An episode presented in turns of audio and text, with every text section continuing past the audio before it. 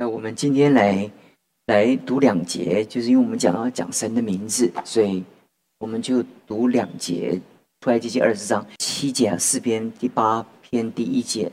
出埃及记二十章七节，不可妄称耶和华你神的名，因为妄称耶和华名的，耶和华必不以他为无罪。诗篇八篇一节，耶和华我们的主啊，你的名在全地何其美！你将你的荣耀彰显于天。我们把上一次我们所讲的，我们稍微再再温习一下。神的名代表他与他子民中的关系，很少人有这么多的名字，对不对？那就绝对有一个、两个或者两三个。但是在圣经中，神的名字，等一下我们会跟弟兄姊妹讲很多，超过你的想象。为什么呢？因为因为神的名代表他与他子民关系的一个彰显，因为他的神跟跟他子民的关系是方方面面，所以。每一个名字代表他神跟他子民特殊的关系，所以呃，简单来讲，神的名就代表神的位格，也就是神自己。所以神的名等于神的名等于神神。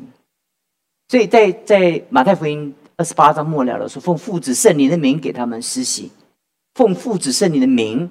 所以当我们讲到放奉父子圣灵的名，是奉神的名。可是问题是说，为什么有那么多的名？因为神是无限的，等一下我们会讲，他进入到有限的世界的时候，他怎么被人了解？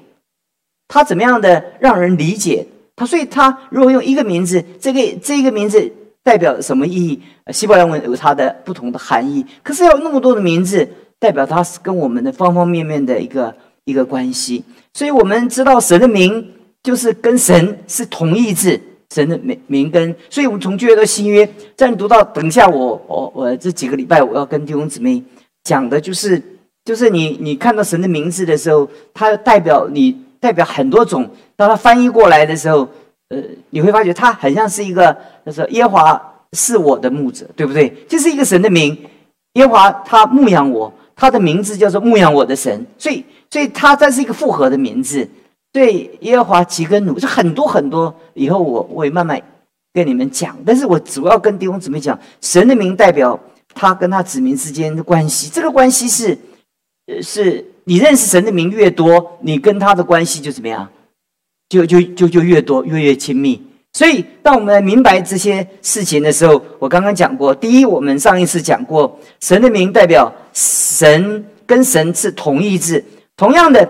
我上一次也讲过，当你认识一个人的名字的时候，那个名字所拥有的一切的丰富，你就可以支取，可以享受、享受。那呃呃，我们我们一定呃，我们一般人大概你认识一个人名字，你那个认识哈，在圣经里面的认识是那个有关系的认识，是很深的认识。那。那你呃，我们讲父子呃夫妻之间的关系，当你拥有这个家庭的那个那个那个关系的那个认识的时候，你同时就拥有那个那个家人所拥有共同的权利，共同的权利。所以，当我们明白的时候，呃，这我的孩子在我的家，我们夫妻在整个家庭中，我们共同享享受这个这个这个所家所拥有的一切的丰富。所以这边讲到。我们认识一个人的名字，我们就支取，我们就享受他所拥有的一切，他命定所给我们的这些丰富。所以，我们我们认识神的名字。我上礼拜讲，名字不是一个简单我们所谓的一个符号，它的名字代表那个含义。所以，认识神的名，乃是代表你认识神的自己。因为神的名等于神嘛，所以你认识神，所以认识神的名字不是认识神那个名字的意义，而是你认识他在旧约到新约中所启示所有圣经的关于神的属性，跟他所有的那种那种特质，还有你之间的关系。所以你你认识神的名字，不是你把这个名字的。呃呃呃，意义你你认识了，不是你认识这个名字就认识他自己，所以他的自己不是涵盖这个名字符号的背后的原文的意思，不是，而是代表这个人的本身。所以你认识神，因为神的名跟神的名跟神的名字跟他是一个等号，所以你你认识他的名字就是认识神，不是认识这个名字。所以，所以你在那个网络上，你看见 YouTube 上有很多人就在唱诗歌赞美神呐，说啊说啊什么 El Shaddai、Elohim 这样哇，一直从从头到尾一直唱唱唱。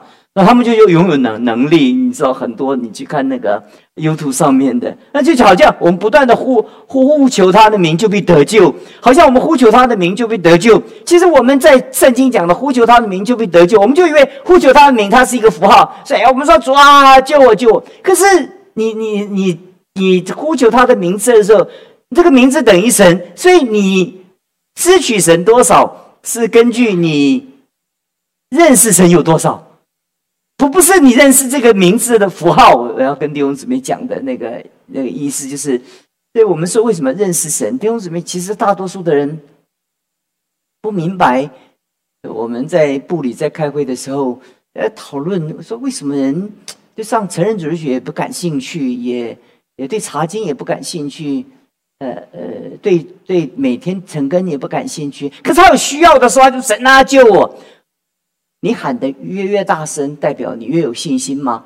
你的信心是根据你的认识，不是根据你的声音的声量，不是根根据你对这个符号、这个名字的一个一个一个理解它的原意，而是你对神自己的那个体验。刚刚佩奇在做见证的时候，你你你认识神的名，他的救赎。当你把福音传出去的时候，这个这个这个救赎在你里面就扩大了，扩大了。是你好像是把福音传给别人，是他得救，其实是你得救赎，好像是他得救，他真的是得得到救赎，但是你自己也得得到那个拯拯救。所以每一次当我们在在传福音的时候，当我们分享的时候，每一次我们分享了，当我们分享的时候，我们就会喜乐。但你分享福音的喜乐，跟一般你分享食物啊，那个是不一样的。当你看见一个人。能够从黑暗里能够走向光明的时候，那种喜乐没有比这个更大的。所以门徒们把福音传完了以后，回到了说，他们高兴，高兴的不得了啊！高兴的已经得意忘形了。呃，主就跟他们讲说，不要因为鬼服了鬼服了你们，你们就这么高兴啊！要要记得，你的名是被记在天上，才是个更大的价值。所以这就认识。我们讲到讲到我们传福音的时候，好像是我们。我们把福音传给别人，人得救。其实真正的意义是，当我们把福音给了别人的时候，我们得到拯救；当我们帮助别人的时候，我们觉得是别人的帮助。在当我们帮助别人的时候，我们是自己的帮助。是为什么？世界上很多人，他们要到许多地方。去帮助许多比他们更有需要的人，他们不是最有钱的人，他们不是最有能力的人，但是他们愿意帮助别人，他们给别人，当他们给别人，他们帮助别人，使别人的困难得到解决的时候，他们心中的那种喜乐，那是难以想想象。这种人，他的他的身身心灵都是平衡的，平衡的。所以，所以第二个，我上次讲到说，认识一个人名字，就是就是享受得着这个这个。在这个人所所有的丰丰富哈，特别是是那个认识哈，对不起，我不好意思啊，呃，其实其实认识到多深呢？其实旧约里面那个认识，是指着夫妻的同房，深到这个地地步。当然，这个是这是一个一个含义，所以我说那个认识，我们跟神的认识是一个合一的认识。是合一的认识，不是那种知识上的认认识，而是合一的认识。你必须透过经历，你你怎么认识一个人？你你不经历跟他之间的一个一个经关系的建造，你能够会有很深的认识？不会。所以当门门徒们，思习院的两个门徒就跟主讲说，就说你往哪里住？内行知道吗？主主跟他们说来。你们来，他们就跟主住了一个晚上，他们就得得着了得着了救恩了。因为住就是一个联合，一个关系紧密的连接，所以那个晚上他们就跟主有一个连接，他们读对主有更多的认识，他们就得着了主的丰富。这是第二个，认识一个人的名字就享受可以支配某一个人的那丰富。所以我跟弟兄姊妹讲，那个认识不是头脑的认识，而是那种。在我们生命中那种那种合一的认认识。第三个，神的名就是他自我的一个一个启示。如果如果如果神是神的名是他自我的启示，他的名只不过是一个名号，但是他的他的神是什么样的一位神，存在于他所启示的这个这个名字的一个深处。所以，我们我们看神要要启示他自己的时候，他的名字也必须进入到人的语言跟人的文字，对不对？可是他是无限的。人是有限，所以道成肉身是我们难以想象的领域。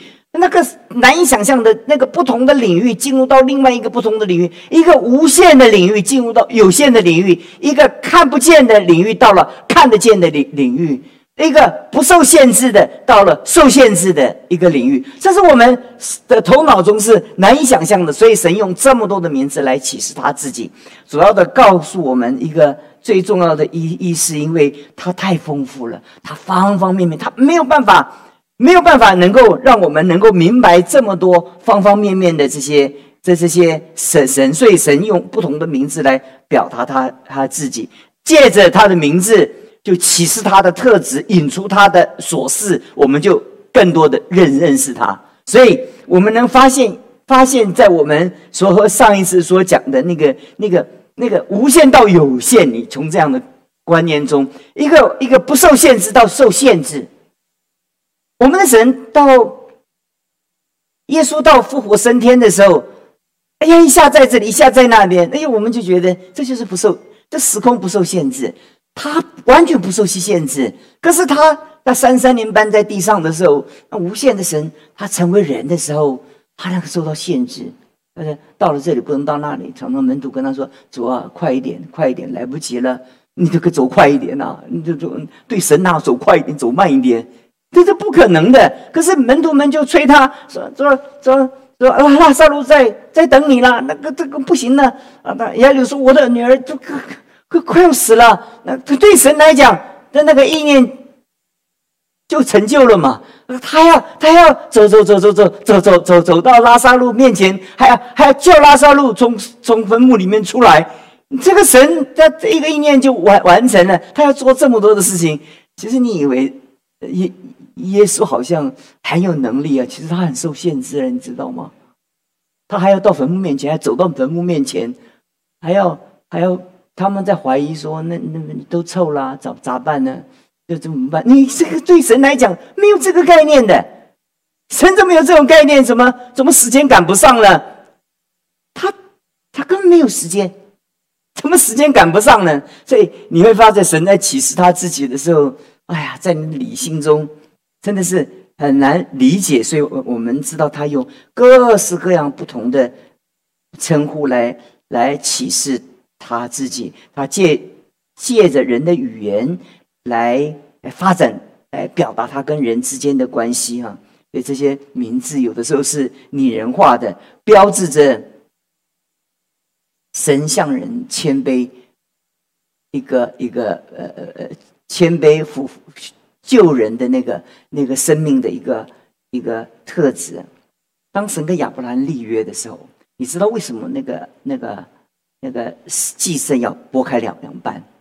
啊，其实，在在旧约的那个文文化的里面，这个他们在古古远古的时候，就是当放在磐石上献祭的时候，在祭坛上把那个把祭牲拨开的时候，一彼此立约的时候，它代表什么一件事情？就是任何人毁约哈，就像这个兽一样，像这个祭物一样被怎么样分开？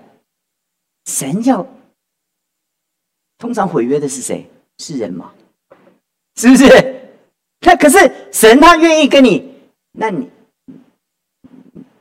你要签约，你还跟一个对等的人签约啊？你你跑到张忠谋面前说我要跟你立一个约，他说 Who are you？你跟我立约什么？你再再说一遍，我听不懂。这样，但你也没有什么机会问他这个问题啦，啊，是不是？我假设这个，因为不对等嘛。但但我们很少说神跟我们立约。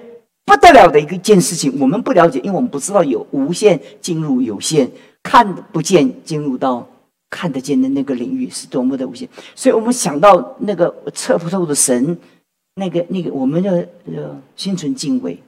所以等一下我们有机会的时候，我慢慢讲的时候，我就要跟弟兄姊妹讲，呃呃，神的名字在神学里面有一个名词叫做那不可不可测透测得透的，按照中文的翻译，不可啊透支，就是其实就是其实按中国中国中国人的真正的意义就是测不透，对不对？可是测不透，这不不能啊不好讲啊，所以就是不可透支的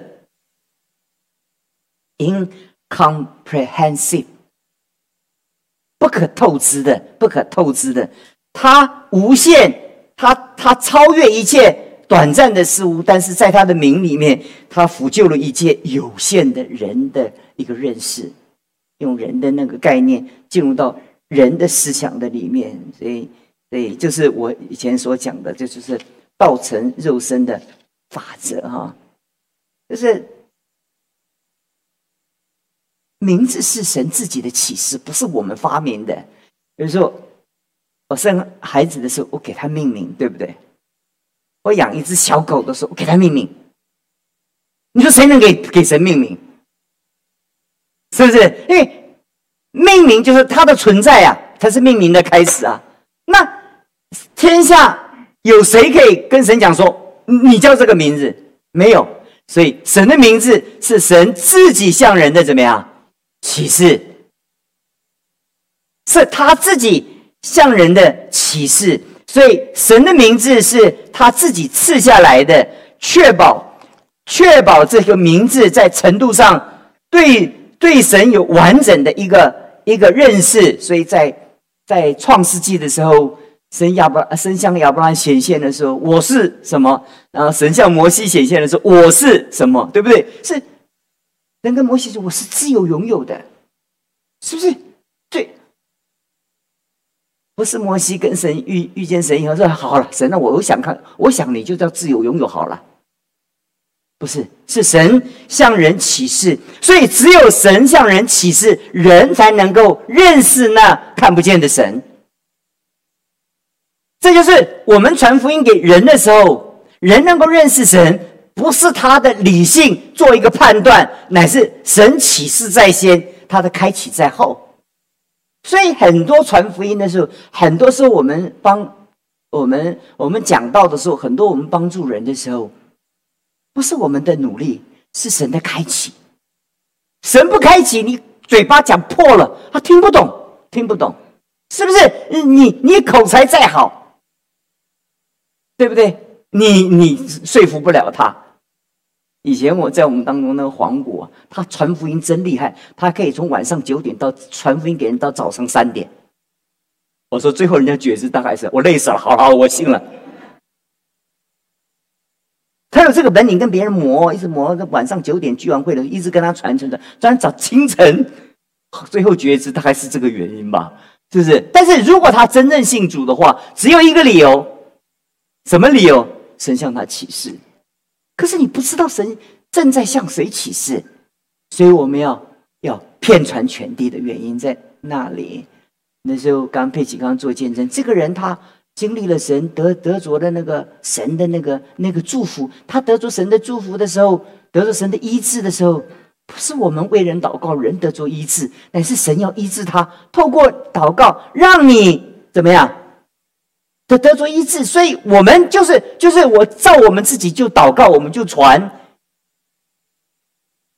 他来不来是他跟神之间的事情，我们就努力的传，勇敢的传，奋力的传。因为你传会有不好意思，会会觉得会觉得很丢脸，就是因为他不不信怎么办？他丢我是我单张怎么办？我们以前在 高中信主的时候，我们发单张的时候，人。撕掉还还还还不不打紧，丢在地上吐一口吐一个吐一个吐一口痰，这样这样呃，我们经历过很多像这样的，那不屑，那个那个把把那个单张丢丢在地上，还踩一踩，还踩一踩，还这样给你划一划，用脚划一划，那你会感感觉到你受羞辱吗？其实不会，其实不会，他羞辱是他自己，是他自己气绝神，不是神气绝他。所以每一次你传福音给别人的时候，他不知道他在跟神相遇，你是神的使者。你要把测不透、不可透之 incomprehensive God，你要传给他。所以我们有的时候在做每一件事情的时候，我们会有胆胆怯，我们会有恐惧，会焦虑，因为你不知道这个属灵的法则。你你你你觉得你在做，其实主在你里面做。你以为你要得出什么什么成就或者果效？呃，不是，是神。对神神总让我们看见一件事情，做工的是怎么样？是神按照启示的法则，没有人发明神。没有人跟神说：“，神啊，我干脆叫你叫耶和华吧。”没有，没有人替神命令，因为没有一个人会比神更大更大。所以，所以我们看见神他不可透支的神，在他万有中启示他自己的时候，人才有可能按着他所启示的名来认识他。只有他启示他自己，我们他给我们一个名字，他启示他自己，我们才能根据这个名字，我们认识他。所以很奇妙，所以所以每一次读圣经的时候，我们心存敬畏的原因就在这里。我们今天也讲讲到讲到，如果不是神把他自己启示出来的话，神永远站在我们遥远的对立面，我们是没有桥梁可以沟通的。但神把他自己启示给我们。大家不可透支的神，就成为一个我们可以认识的神。最后讲一个概念，我下一次哈，这是这礼拜我要上台北，我带我师母要去看看病，所以所以我我就先先讲到这里。我最后跟弟兄姊妹讲，在神学的系统里面，神的名有三大类，第一大类叫做神的专有的名称。第二个是神属性的名字，神专有的专有的名字，那是不是专有什么？我以后再讲哈。它是分三类哈，是专有的神的名字，一个是属性的名名字，属性的名字。那第三个是神位格的名字，是神父子圣灵，叫做神位格的名字。所以这三类的名名字，那那我我把。上个礼拜讲的，因为是太太重要了，所以我就把它浓缩哈，再把它归纳。呃，在这几个概念中，我们从下礼拜开始，我们要开始来讲每一个神、每单独的神的名字，啊，神复合的名字。我刚刚讲说，叫做叫耶和华小龙，对不对？是神的名字，耶和华沙龙，沙龙是什么？是平安。以耶和华是我们的平安。耶和华是是惊奇，耶和华惊奇是神是我们的的圣，而就就可是这这个是这个是是复合的，复合的，是在在神的名，耶和华是耶和华是我的牧者，耶和华牧者，耶和华牧者，这是一个名字，一个名字，所以我们不晓得，哎，耶和华是我的牧者，我们好像是一句话，对不对？是不是是一个名字？所以我们认识这些事情的时候，你会发觉三类，一个是神专有的名字。nomina，第第二个是 nomina essential 了，是拉丁文里面讲讲到是是属性的名字。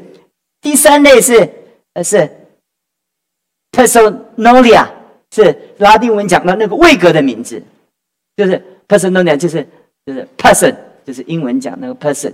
所以我们知道这三个，我们就说它专用的名字跟跟它它它属性的名字。哇，你们比我还聪明，我一下子。脑袋就忘忘掉了。第三个是他位格的名字，你你把这个名字如果常放在心中，这样一个一个一个一个去思想的时候，在在你每一个遭遇的时候，那个名字就闪到你的脑脑海中。那那个那个名字所带来的那些那些圣经的经文，就好像一个集合的一个力量，它就会它就会跳跳出来，跳跳出来。如果你你你你发发觉，哎。耶和华小龙，那如果啊，他什么耶和华是什么？我慢慢跟你们讲的时候，呃，他是我们的平安。所以在我们的生命当中，你你透过神的名字，我以前讲叫做窗四窗法则，这是我发自己发明的。我以前上课的时候，我在教我说跟他们讲四窗法是我自己发明的，就是说我讲过说，就是名字就好像一个 window 一样，就是他把它他他他他把它打开的时候，他可以透过这个视窗看见整个你未曾看过的世界，整本整本圣经的启示，方方面面的内容。你你你你开门总得有钥匙嘛，看见你总可以打开窗嘛。打钥，你有一把钥匙打开那个门，打开了，你就可以进去。窗打开了，啊，头伸出去，哇！无垠无限的一个一个视野，对对，那个透过什么？透过神的名字，所以我才会我们把说说当当所罗门建造圣殿完的时候，那整张那个所罗门那那那个那个列王讲那全建那个圣殿讲完的时候，一直讲都是为着神的名，因着神的名，因着因着你这个名，所以你祝福这地也是因着你的名，所以你会发现呢，一直不断，一直不断的出现，你就知道他在。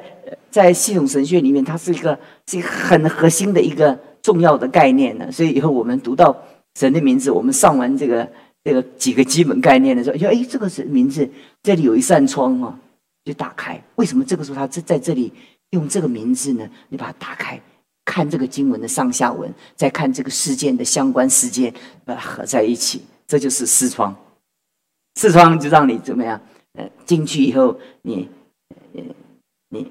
换一个视窗，换一个，换一个，无限的这个这个世界，你可以透过小小的一个一个荧幕，你可以看见整个无限的世界。因视窗法则也是，我们透过这个名字，我们认识神。OK，我们求神赐福给我们，我们从此以后，你听到这个名字的时候啊，心存敬畏。所以我刚刚才读那段经文，童工带我们读的时候，不可妄称耶和华的名。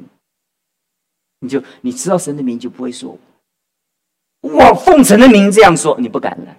神的名不是你的工具，也不是你挡箭牌，神的名就是他自己。你你奉神的名，你拿他的，你你叫他自自己在在你面面面前，呃，你随时就叫做说说千文虫在我面前出现，哪这回事？你他不理你了，因为你跟他不对等，差太多了。那你呼求神的名字的时候。他自己就向我们启示他自己，所以这透过这个法则，我们以后来讲这三类的名字，我们一起祷告。所以，我们感谢你，我们知道了名字以后，我们才知道你有这么多的名字，这么多的名字启示出你方方面面的你跟我们之间的关系，还有你在我们生命中你即将给我们的祝福。同时，有我们打开圣经的时候，每一次。我们看到这个名字的时候，我们想到这个名字的时候，我们就有一个祷告。我们说：“主啊，透过这个名字，你打开我们视野，让我们进入那个无限的一个领域里面，来认识那无限的神。我们有限的理性无法认识无限的上帝，但我们恳求亲爱的圣灵在我们生命中施恩给我们。谢谢你，听我们的祷告，奉主耶稣基督的名求。